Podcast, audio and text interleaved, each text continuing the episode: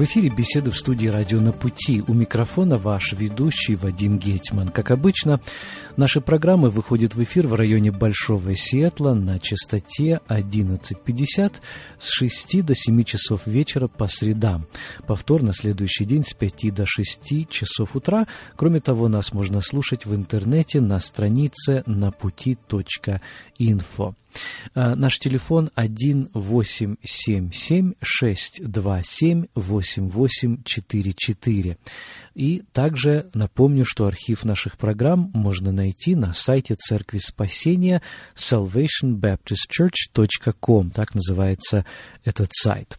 Вот уже на протяжении нескольких программ мы с вами слушаем размышления на тему о христианском браке. Эти размышления взяты из нескольких книг.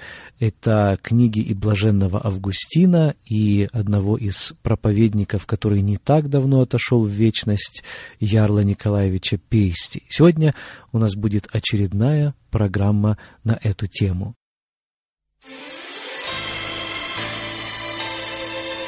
Наша семья – свидетель Иисуса Христа. Часть третья.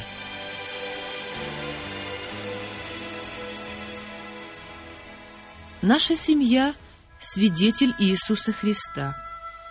Свидетель – это тот, кто говорит о чем-то, что лично испытал или увидел. Вы видели, как столкнулись два автомобиля и становитесь свидетелями этого несчастного случая – только потому, что он произошел на ваших глазах. Когда семья на собственном опыте испытывает то, что исходит от Иисуса, то становится свидетелем Его. Ее личный опыт и только он позволяет стать ей свидетелем. Сегодня Иисус ищет именно такие семьи, которые готовы стать Его свидетелями. Вокруг нас рушится семейная жизнь. Люди в отчаянии взывают о помощи. Никогда прежде наша страна не знала такого вопиющего неуважения к закону и порядку. Подростки ни во что не ставят власть, никого не боятся. Они не уважают родителей, дерзко пререкаются с учителями и в конце концов вступают в конфликт с законом. Родители слагают с себя ответственность по отношению к детям, обществу и друг другу. Постоянно растет число разводов. Сбитое с толку общество шатается в самых основах своих. В этих условиях просто слов уже недостаточно. Нужны живые примеры здоровой семейной жизни. Вот почему и мы обращаемся непосредственно к христианам. Именно через эти живые примеры найдет Иисус доступ во многие сердца и дома. Самый непробиваемый язычник обратит внимание на семью, которая умеет жить такой ладной совместной жизнью. Семья, где муж и жена любят и уважают друг друга, а дети вежливы и воспитаны. Те, кому не удалось построить хорошей семейной жизни, тем не менее хотят этого. Те, чьих домах не установились удовлетворительные взаимоотношения, тем не менее благожелательно смотрят на семьи, где такие взаимоотношения существуют. Люди, не сумевшие воспитать собственных детей, восхищаются, однако, теми, кому это удалось. Семьи, где не знают любви и дружбы, где не слышно смеха, с нескрываемой завистью взирают на ту, что живет несколькими домами выше, потому что членам ее так хорошо вместе – Устное свидетельство об Иисусе занимает особое место и играет особую роль в Божьем плане. Но мы живем в дни, когда люди стали настороженно относиться к обычным словам. Они не в состоянии больше откликаться на потоки их, которые извергаются из радиоприемников, с теле- и киноэкранов, со страниц газет, журналов, реклам. Более того, люди убедились, что пропаганда, хитроумно используя слова, обманывает их не реже, чем говорит им правду. В порядке самозащиты люди воздвигли между собой и обычными словами щит безразличия к ним. Однако, если человек видит нечто в действии, это останавливает его, пробуждает его интерес. Когда он видит, в жизни другого человека произошли изменения, причем изменения к лучшему, его охватывает любопытство. А что к этому привело? И двойной интерес проявляет он, если изменением затронута та область, в которой сам он испытывает трудности. Он хочет знать, в чем тут секрет. Вот тут-то нам, христианским семьям, и представляется возможность так подтверждать реальность и силу Христа на примере собственных домов, настолько следовать в жизни своей установленному им божественному порядку, чтобы люди, окружающие нас, могли видеть, что что-то действительно происходит с нами. И тогда, если представится случай заговорить, слово наше падет на подготовленную почву. И даже если и не обратятся к нам с прямыми вопросами, молчаливое свидетельство семьи, открывшее секрет счастливой жизни во Христе, скажет больше, чем красноречивые выступления. Какими свидетелями станут для Иисуса наши семьи, зависит от многих вещей. Но ключ ко всем им один – это вера. Мы хотим, чтобы наши семьи свидетельствовали об Иисусе. Но для этого недостаточно просто принять решение быть свидетелем. Скорее с этой целью следует вознести молитву «Господь, сделай нас Твоими свидетелями». Человек прославится не тем, что сделает что-то для Бога, но получив то, что Бог имеет для него. Это относится и к спасению нашему, и в не меньшей мере к нашему освящению. Мы должны поверить, что Бог заинтересован в этом не меньше, чем мы. Мы с верой должны ожидать Его откровения для нашей семьи, в результате которого мы могли бы стать Его свидетелями. Именно ожидание и терпение дадут Ему возможность войти в нашу семейную жизнь и преобразить ее. Ведь Божье правило «по вере вашей да будет вам» действует и в отношении наших семей не менее, чем в отношении каждого из нас. Семейная жизнь по-христиански не зависит таким образом только от человеческих возможностей. Тут дело не сводится к тому, чтобы, приложив разум и волю, построить счастливую жизнь. Действительно, по-человечески рассуждая, это невозможно. Возможным это станет лишь в том случае, если Бог возьмет на себя ответственность за наши семьи. И если мы чего-нибудь достигнем, то только в силу Его деятельности. Первым шагом на пути обретения веры является смиренное признание своей нужды в ней – как-то преподавательница воскресной школы обучала шестиклассников началом молитвы. После краткой инструкции она сказала ребятам, что вот наступает время молитвы, и предложила им подготовиться. «Успокойтесь и сосредоточьтесь», — говорила она, «и подумайте о вещах, происходящих вокруг вас в мире и в ваших семьях, и потом поговорите о них с Богом». После нескольких минут молчания один маленький мальчик воскликнул «Помоги!». Это и было его молитвой, красноречивой в своей краткости. В дополнении и улучшении она едва ли нуждалась. Семейная жизнь по-настоящему нуждается в помощи. Похоже, что старый как мир институт брака трещит по швам. Он барахтается в бурном море непреодолимых трудностей. И если сравнить его с кораблем, то некоторые в наши дни покидают этот корабль. Интеллигенция на Западе уже предсказывает гибель брака и семьи в том виде, в каком мы знаем их.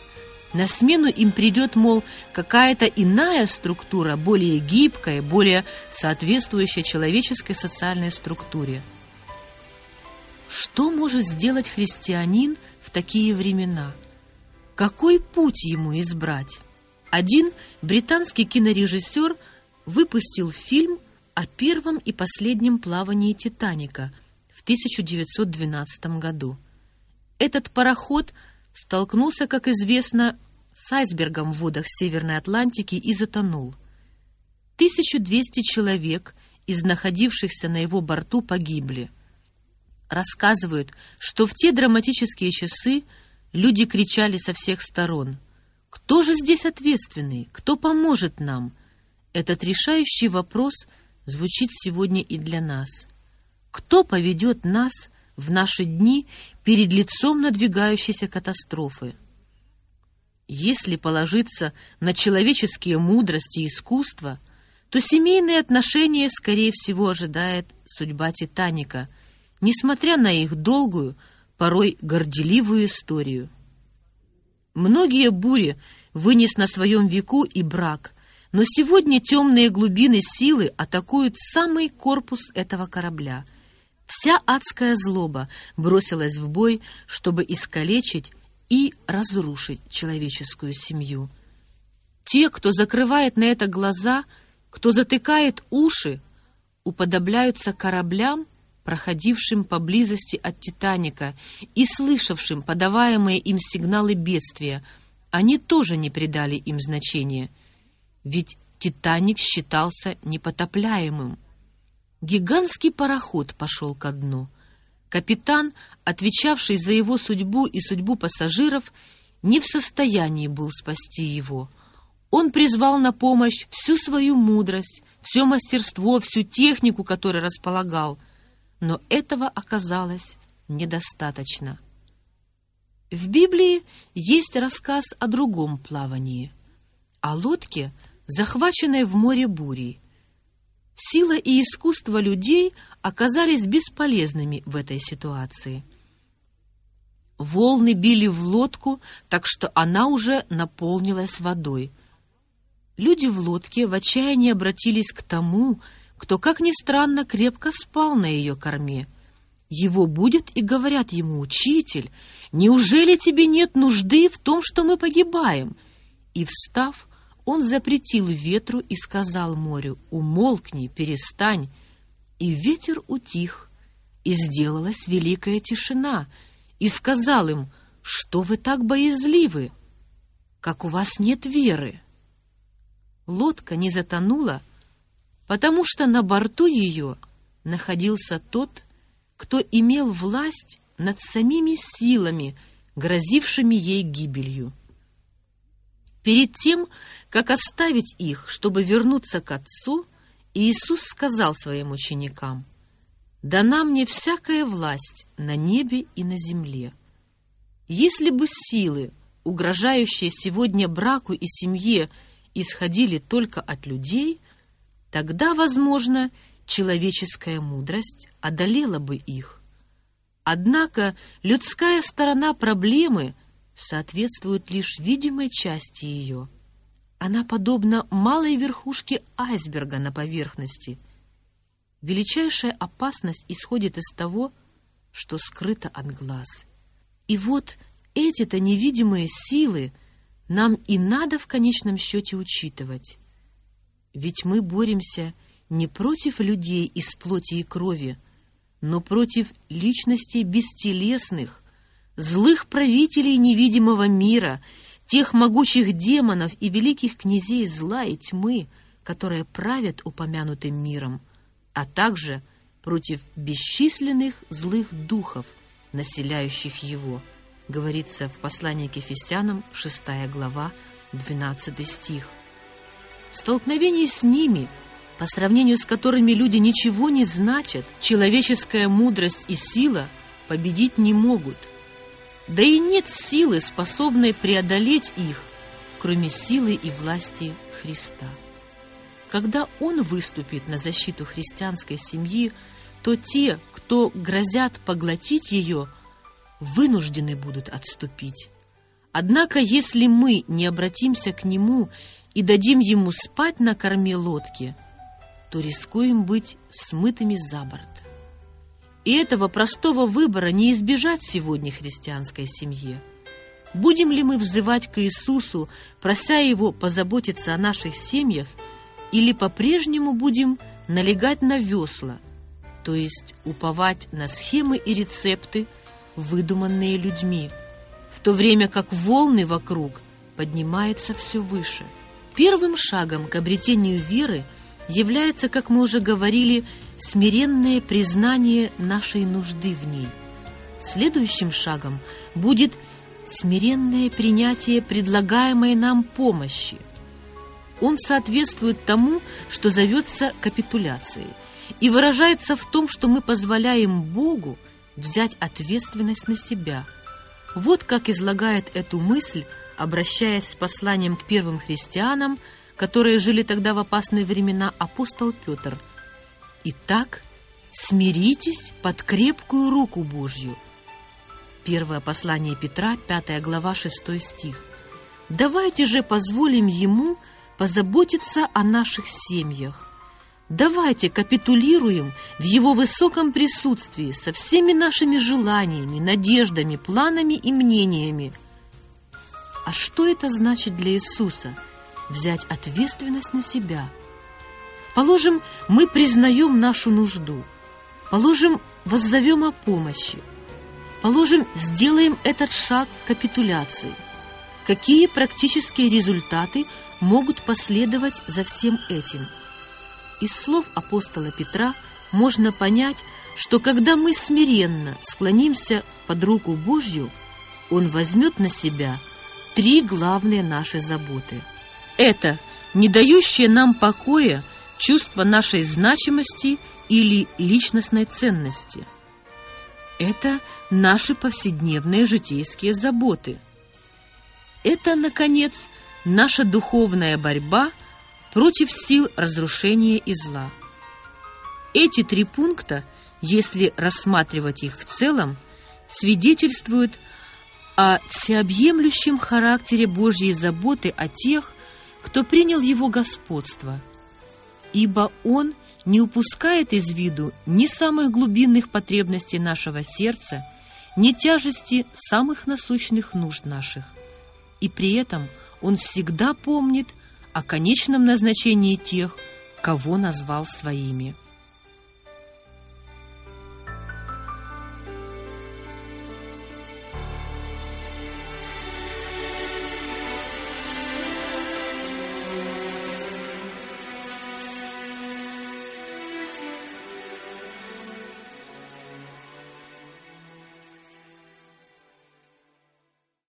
Он заботится о нашей личности. Каждый человек нуждается в сознании, что он чего-то стоит. Но мы живем во времена великой путаницы и споров о том, что это, собственно, значит – представлять ценность, чего-то стоить. Бастующие рабочие считают, что они стоят или заслуживают лучшей оплаты. Участники демонстрации протеста полагают, что они стоят более справедливого к себе отношения – лучшего шанса на успех в рамках нынешней экономической и социальной структуры. Подростки настаивают на том, что заслуживают более уважительного и внимательного отношения к себе дома и в школе. И родители чувствуют, что имеют право на большее уважение. Главное ударение в большинстве этих случаев делается на чьих-то правах. Человек имеет такие-то и такие-то права, на соблюдение которых может настаивать, потому что он чего-то стоит. У Бога же отправная точка иная. Он начинает не с прав, а с обязанностей наших. Смиритесь под крепкую руку Божью. Да, рука Божья делается крепче, когда Он имеет дело с собственными детьми – Иисус был таким обаятельным, мягким и располагающим к себе с людьми, далекими от Него. Но с учениками своими Он держался гораздо строже. Чем ближе подходите вы к Иисусу, тем тяжелее становится Его рука, возложенная на вас. Нередко свидетельство новообращенного звучит примерно так – я сделался христианином, и все мои проблемы были решены. И на работе, и в семье дела пошли лучше. Подчас так оно и есть. И все-таки картина эта неполная. В ней имеется и другой аспект. Когда я стал христианином, все в моей жизни усложнилось. Все пошло не так. Вещи и обстоятельства, которым прежде я даже значения не придавал, стали оборачиваться проблемой. Божья крепкая рука возлежит на нас. И ответь человеку, жизнь которого усложнилась, смири себя. Примите его крепкую руку, потому что он взял ответственность на себя. Он берет на себя ответственность за положение в наших семьях. И первое, что делаем мы, смиренно подчиняемся Ему. Он начинает объяснять нам наши обязанности и ничего при этом не говорит о правах. «Смиритесь под мою крепкую руку», — говорит Он. «У меня есть для вас план. Я все взял на себя и отвечаю за то, каким человеком каждый из вас должен стать, какой должна стать ваша семья. Я отвечаю за работу, которую вы выполняете, и за все, что окружает вас. Человеческий образ действия в отстаивании своих прав часто приводит к кровопролитию, войне, поражению. А вот к чему приводит Божий путь, начинающийся с осознания своих обязанностей, со смирения под Его крепкой рукой, вознесет вас в свое время. Убежденность в этом должна спокойно, но твердо насаждаться в наших домах. Что мы значим в глазах других людей, не главный вопрос. Главный звучит так, что мы значим в глазах Бога. В давние годы Ларс Боу бывший президентом одного из колледжей, заявил, не заботясь о том, какое впечатление произведет это на слушавших его, этот колледж посвящен Богу, и ссылки на человеческие слабости тут не принимаются. Почему мы боимся сделать этот тезис основополагающим в нашей личной и семейной жизни? Вот что следует принимать в расчет. Давайте стараться угождать Ему и предоставим ему заботиться о нашем положении в обществе, о нашей репутации в глазах других людей. Отец, живущий по этой истине, оградит себя и членов своей семьи от множества бесплодных стремлений. Предположим, вы продвигаетесь по службе в своей корпорации. Какое облегчение знать, что Бог руководит этим вашим повышением – не от вице-президента, стоящего над вами, зависит оно, и не от сотрудника, тоже претендующего на повышение, и потому могущего встать у вас на пути, а от Бога.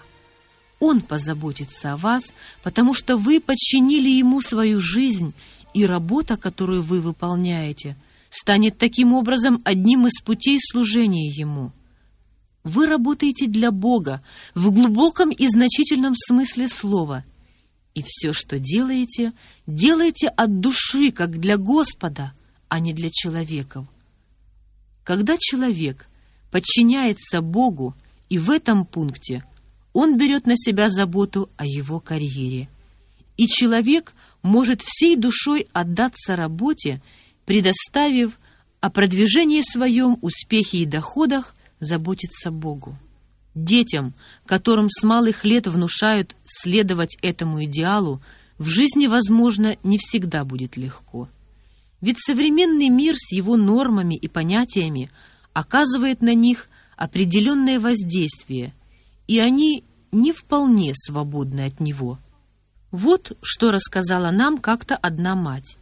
Ее дочь-подросток позвонила юноше, пригласившему ее на выпускной бал старшеклассников, и сказала, «Я слышала о некоторых развлечениях, которые планируются старшеклассниками после бала, и потому звоню вам заранее, чтобы вы успели пригласить кого-то вместо меня, потому что, когда я встречаюсь с мальчиками, со мной всегда Иисус Христос».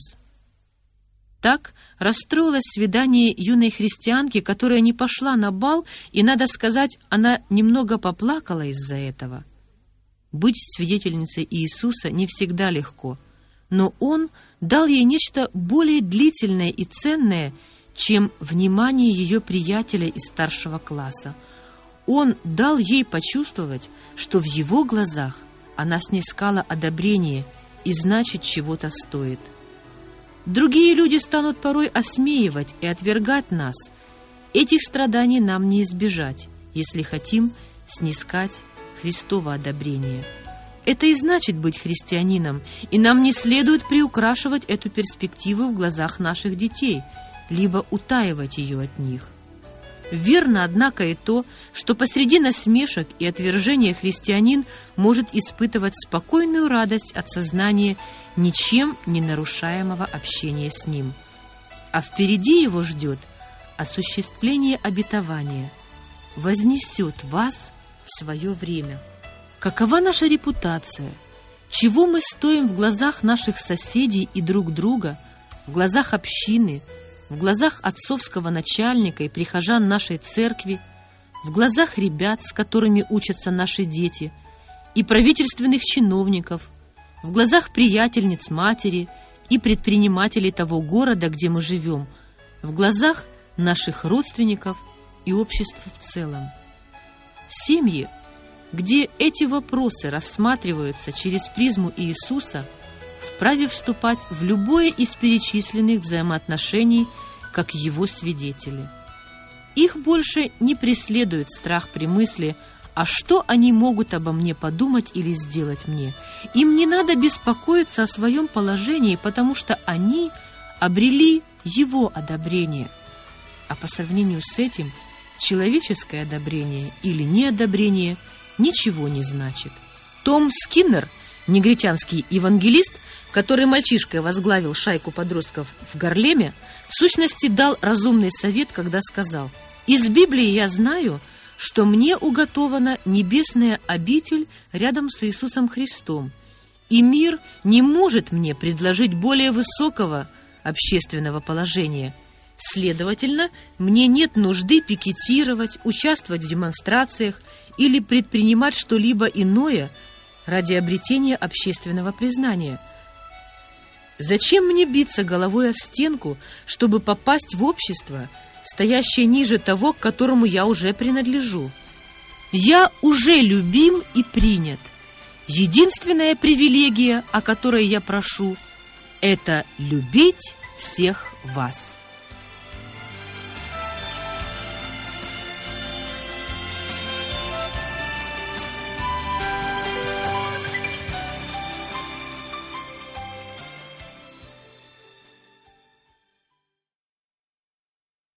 Бог берет на себя наши житейские заботы. Все заботы ваши возложите на Него, ибо Он печется о вас. Член семьи, обуреваемый беспокойством, едва ли может быть хорошим свидетелем Христа. Он делает нас своими свидетелями, предварительно освободив от груза тревог, которое берет на себя – но каким образом Иисус делает это? Или, если подойти к проблеме с другого конца, каким образом мы можем возложить свои тревоги на Него? Одного умственного усилия для этого недостаточно, потому что оно связано с факторами, находящимися за пределами нашего «я». И Бог призывает нас возложить на Иисуса не только душевное состояние – но и то, чем оно вызвано. Для этого существуют практические пути в зависимости от характера тревоги, свой особый путь. Когда бы ни возникло у вас беспокойство, вам следует помолиться о мудрости для понимания того, каким образом вы можете возложить его на Иисуса. В качестве примера приведем несколько типичных случаев беспокойства и упомянем о практических шагах по возложению их на Иисуса. В каждой семье сталкиваются с обстоятельствами или необходимостью выбора, сопряженными с тревогами, малыми или большими. Ну, скажем, один из приятелей наших ребят, который, похоже, скверно влияет на них, или летний отпуск, где и как его провести, а какие предметы взять для изучения нашему десятикласснику – И следует ли отцу закрыть на полгода свой строительный бизнес? Должна ли мать пойти на работу, чтобы отложить деньги за обучение детей в колледже? Один из способов возложить семейные заботы на Иисуса состоит в неуклонном соблюдении того, что может быть названо сосредоточенностью семьи на Иисусе. Проще говоря, это значит, что семья постоянно видит Иисуса в центре, так что все свои тревоги и заботы воспринимает в свете привычного вопроса. А что думает об этом Иисус? Это не чрезвычайная мера, а именно обычай, привычка. Вы видите Иисуса в центре, когда укладываете детей или обсуждаете с ними школьные дела – когда, встав поутру, планируете новый день. Ваше внимание сфокусировано на Иисусе, и когда вы обдумываете, принять ли предлагаемую вам новую работу. Не постыдится семья, у которой Иисус в центре жизни и которая привычно слагает к его ногам свои дела. Вам не удастся возложить на него семейные заботы, если вы всячески стараетесь строить жизнь по собственному вкусу, а ко Христу обращаетесь лишь по воскресеньям. Он возьмет на себя ответственность за них, если вы действительно возложите их на Него, то есть предоставите Ему свободу решать ваши проблемы, как Он сочтет нужным. Одна из наших молодых прихожанок как-то подошла ко мне и сказала, пишет Ларри Кристенсен, она подумывает пойти на работу, хотя у нее двое маленьких детей. Ее мужу необходимо было взять дополнительные курсы, а это означало, что заработок его на время сократится. И она не видела другого выхода, как только пойти на работу. Я заметил ей, что в данное время ее маленькие дети больше нуждаются в ней, чем в том, что смогут купить на заработанные ею деньги. Полушутя я сказал – уже лучше вам переключиться на время на бобы, но остаться дома. В тот вечер ее муж пришел с работы со словами «Я весь день размышлял сегодня об этом и думаю, не следовало бы тебе идти работать. Надо поискать какой-то другой выход». «Я увидела в этом ясное подтверждение Божьей воли», — сказала она мне позднее, «и приняла ее, хотя бобы ненавижу». Больше она не беспокоилась. Она вполне поняла, что думал на этот счет Иисус, и предоставила ему позаботиться о поиске выхода. Через несколько дней нам позвонила молодая вдова и спросила, не знаем ли мы кого-нибудь, кто согласился бы присматривать за ее маленьким сыном, пока она работает. Несколько нянь, которым она водила его, оказались очень неудачными. И тут я вспомнила молодой матери из нашей церкви — Женщины встретились, и оказалось, что их проблемы так чудесно решаются сообща, как будто были придуманы одна для другой. Даже с финансовой точки зрения молодая вдова в состоянии была платить как раз ту сумму, о которой думала наша прихожанка, решая искать работу. А как быть с переживаниями более общего характера, со скверным настроением, огорчением, недовольством, сильной депрессией? Они ведь могут быть названы эмоциональными переживаниями, то есть тесно связанными с личностными особенностями того или иного человека, с миром его чувств. Но и в этих случаях следует думать о практических способах возложения их на Иисуса. Один из способов он предусмотрел. Ваши эмоции связаны со всем вашим существом. Когда вы становитесь христианином, хоть и вполне реально, соединяетесь с другими христианами. То, что Библия называет телом Христовым. И это больше, чем любопытная метафора. Это некая реальность. Ваше эмоциональное здоровье зависит от того, что вы можете получать и давать в пределах тела Христова. Когда вы падаете духом, какой-то другой член тела Христова, напротив, воспаряет им – когда кто-то другой падает духом, возможно, воспаряете духом вы и делаетесь способны помочь ему. Мы пребываем в зависимости друг от друга. Посему страдает ли один член, страдают с ним все члены. Это и есть способ, каким возлагаем мы наши эмоциональные переживания на Иисуса. Мы живем как функционирующие части Его тела, в котором отдельные члены заботятся друг о друге. Упоминая об этом, порой испытываешь нерешительность. Уж очень часто не хватает этого в церкви. Повсюду людям недостает той способности заботиться, молиться, любить, носить бремена друг друга, поддерживать исполненные духа братские взаимоотношения, которые ожидает от своего тела Христос. Однако там, где даже малое число людей именно так воспринимает церковь и начинает практиковать именно такие взаимоотношения, Иисус проявляет изумительную заботу о нашем эмоциональном состоянии. Это всего лишь одна из крошечных функций церкви, но для человека, отягощенного волнениями и тревогами, она создает оазис в пустыне – бесчеловечной современной культуры. Мы уже рассматривали тот особый способ, каким можем возлагать на Бога наши материальные заботы. Мы отдаем Ему десятую часть нашего дохода, и это самый простой изо всех возможных ответов на наши материальные нужды. Отдавая десятину Богу, вы словно бы сеете в землю семя. Придет время, и вы соберете урожай.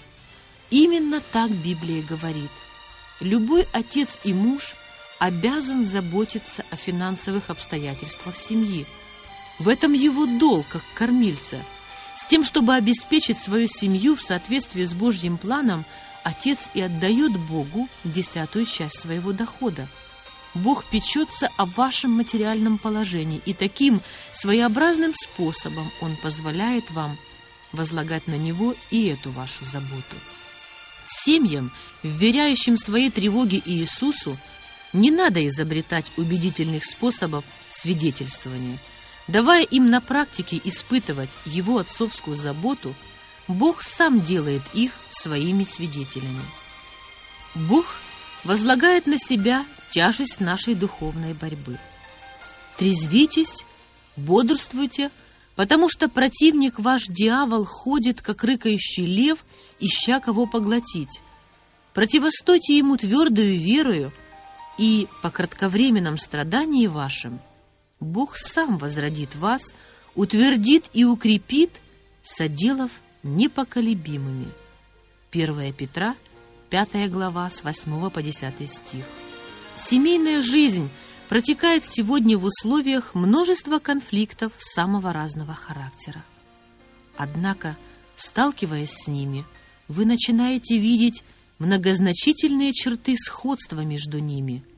Люди зачастую не могут разобраться в том, кто их истинный недруг.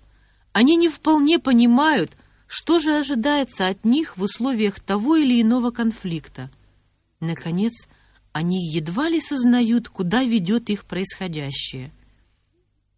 Итак, прежде всего мы не знаем, кто наш враг. Конфликт в доме – может возникнуть от столкновения норм, принятых в семье, с требованиями, предъявляемыми ей обществом. Часто еще можно слышать жалобы такого рода.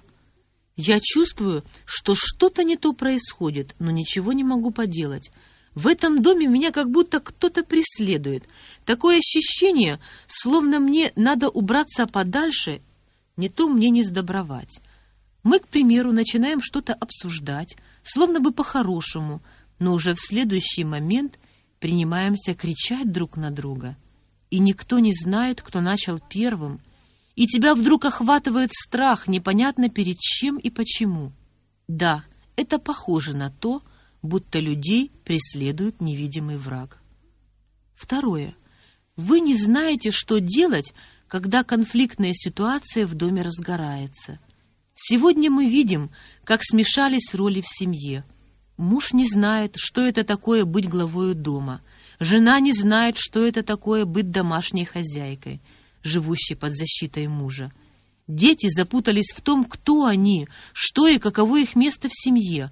Мы попали в тиски конфликтов, но не знаем, какие действия требуются от нас.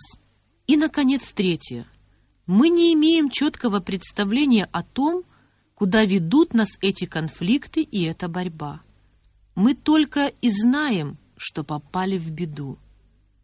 Один преуспевающий чиновник как-то сказал, «Я не знаю, куда иду, я все делаю верно, я пробился наверх, многие позавидовали бы мне, но сам я не знаю, куда иду. У меня такое чувство, словно я спотыкаюсь в потемках. Мы не знаем, кто наш враг, не знаем, что требуется от нас, не знаем, куда идем.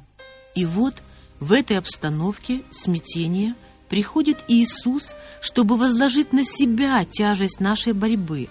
Прежде всего, Он показывает нам, кто в действительности наш враг. Противник ваш дьявол ходит, как рыкающий лев, ища кого поглотить.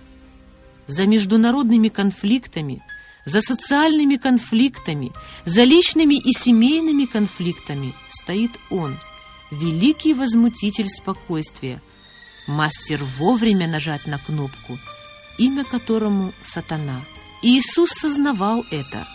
Мы читаем это в Евангелии от Матфея, 16 глава, 22-23 стих. В узком кругу учеников Петр начинает прикословить Иисусу и говорит «Будь милостив к себе, Господи, чтобы ты пошел в Иерусалим и там был распят. Да не случится с тобой такого никогда» то же мгновение Иисус видит невидимого за спиной Петра, который и побуждал его произносить эти слова, и отвечает «Отойди от меня, сатана». И Павлу знакомы эти вещи. В послании к Ефесянам, 6 глава, 12 стих пишет «Наша брань не против крови и плоти, то есть не против людей, но против начальств, против властей, против мироправителей тьмы века сего» против духов злобы поднебесных. И мы с вами боремся в наши дни против тех же духовных сил.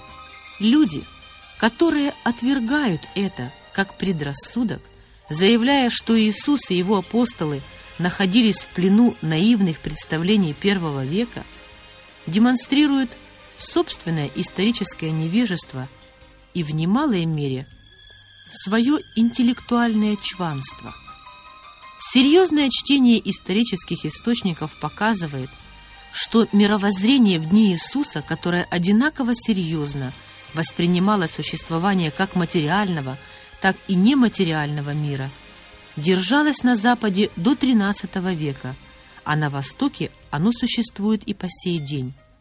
Интеллектуальный климат на Западе стал меняться лишь после того, как Фома Аквинский вновь открыл Аристотеля – Великие отцы церкви, давшие нам нашу веру в триединого Бога, не были интеллектуальными пигмеями, а ведь они с полной серьезностью относились к ангелам и демонам, к прямому воздействию духовного мира на мир материи. И это не означает, что они были доверчивыми мистиками. Просто думая, они осмыслили всю действительность целиком – не ограничивая себя лишь материальным миром, как стали это делать впоследствии на Западе. Полагать, будто знание Иисусом духовного мира было наивным представлением первого века, есть не что иное, как интеллектуальное чванство. Иисус и его апостолы знали об области невидимого больше, чем любой из выдающихся современных богословов – когда они говорили с демонами и изгоняли их, то вовсе не шли на поводу у предрассудков и верований своего времени. Они вступали в контакт с духовной реальностью, облеченные такой силой и властью, о которой мы в сегодняшней церкви можем лишь мечтать. Мысль, будто мы продвинулись вперед в понимании духовного по сравнению с первыми христианами, ошибочна в основе своей – мы действительно продвинулись в познании материального мира, но как раз потому, что слишком заняты были им, без сомнения отстали в осмыслении духовных реальностей. Это так понятно. Когда вы начинаете специализироваться в какой-то узкой области, то из-за простого недостатка времени вынуждены пренебречь другими занятиями. По этой причине уже через несколько лет после окончания школы большинство взрослых, скорее всего, завалит экзамен по математике – Уделяя все свое внимание другим делам, они неизбежно станут забывать то, что знали в этой области. То, что верно для отдельного человека, верно в этом случае и для культуры в целом. Мы на Западе настолько поглощены были изучением всевозможных аспектов физического, материального мира, что позабыли то, что знали о мире духа, и тем более не продвинулись вперед в изучении его – Прекрасно понимал это Штейнмитц, великий маг в области электричества.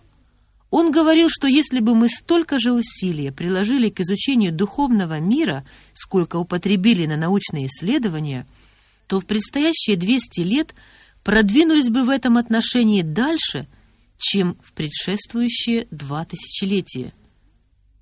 Но на сегодняшний день мы не только не опередили в духовном знании раннюю церковь, мы определенно отстали от нее и понимаем куда меньше, чем понимали Павел и Петр. Почему христианам важно сознавать это? Какое отношение имеет это к их семейной жизни? А дело вот в чем. В сфере духовного существует не только Бог и добро – но также сатана и зло. Принимая Бога как реальность, вы не можете не принимать в качестве таковой и сатану. Ибо Библия о них обоих говорит как о личностях. И если вы не принимаете всерьез силы сатаны, то не облечетесь во всеоружие Божие. И тогда сатана сумеет воспользоваться вами. Вы и ваша семья станут для него футбольным мячом – который он будет гонять туда и сюда по своему усмотрению. Когда Бог берет на себя тяжесть нашей духовной борьбы, то открывает нам глаза на того, кто является нашим истинным противником. Убедиться в этом вы можете на собственном опыте. Когда вы видите, что какой-то человек вызывает у вас непереносимое раздражение, либо какая-то ситуация ввергает вас в страшное нетерпение, отшатнитесь. Не дайте искушению охватить вас целиком, но позвольте Господу дать вам осознать, что это сатана возмущает ваш дух. Это он, возможно, вселяет в вас угодные ему мысль, отношение или чувство. И тогда вам надо сделать шаг в сторону и постараться отделить себя от того, что вы принимали за ваши собственные мысли или чувства – вот почему сознавать вышеупомянутое необходимо. Вы говорите, вот оно, действие врага, отойди от меня, сатана. И удивительно, как изменяется при этом вся ситуация. Тот человек уже не вызывает у вас такого раздражения, как прежде. А та невозможная обстановка перестает казаться столь уж невозможной – Тут-то вы и понимаете, что подверглись нападению чрезвычайно умного противника. Конечно, это не означает, что все возникающие у вас трудности вам следует приписывать стараниям сатаны. Чисто человеческие обстоятельства тоже нельзя списывать со счета.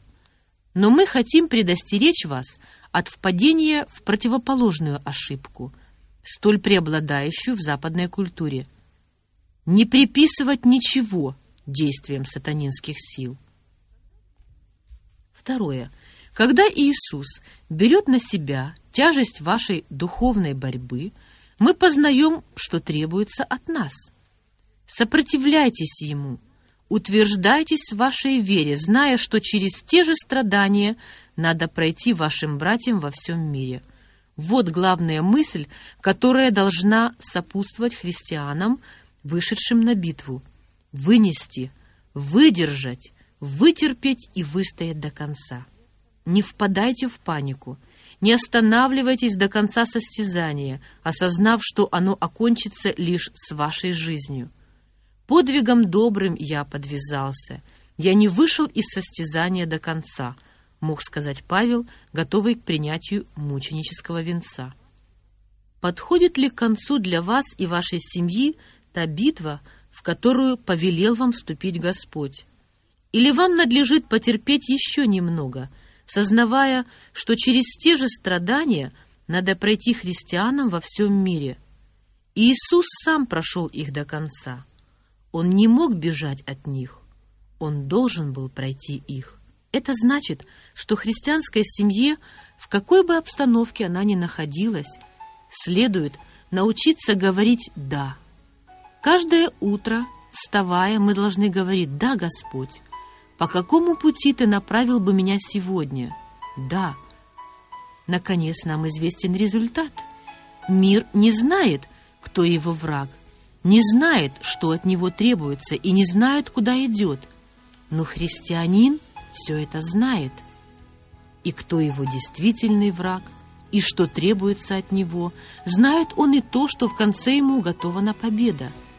Ибо по малом страдании всемилостивый Бог сам возродит вас, утвердит и укрепит.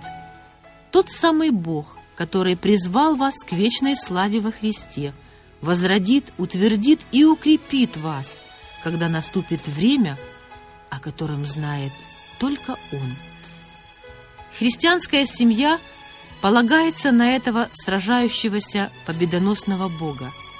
И поскольку Он берет на себя трудность нашей духовной битвы, мы можем уповать на Его обещание. В свое время Он укрепит и утвердит нас в победе любая из семей, о которой печется он, станет его свидетелем. Ибо такая семья в целом, как и каждый из членов ее, знает себе цену. Они знают, что являются царскими детьми. Они испытывают на себе его отеческую заботу. Они укрываются под защитой его сильной и правой руки – и каждый, кто узнает их, ощутит, что они действительно живут под властью и благословением высшей силы.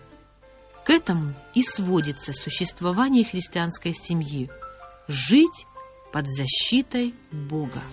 Все частные стены ее существования, которые мы рассмотрели, обучение детей, дисциплинарные меры, власть и ответственность, личные отношения, даже семейное богослужение большей частью характеризуются устойчивыми особенностями, делаются привычками. И это важно, потому что в этом проявляется их сила. Но помимо и более всего, мы нуждаемся в Его силе, той, которая направляет нас. Ведь христианская семья самую жизнь свою и надежду – основывает на вере в то, что Господь, о котором она свидетельствует делами и словами, которого так страстно ожидает, все грядет с облаками и узрит его всякое око.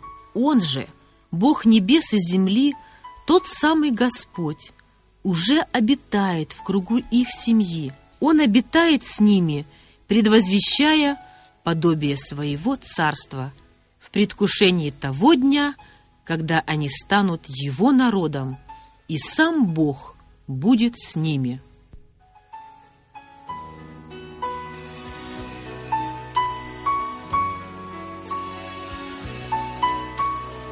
Диск записан на студии звукозаписи Украинского миссионерского общества «Светло на сходе». Отзывы и пожелания направляйте по адресу Улица Харольская, 30. Киев. Индекс 02090. Украина.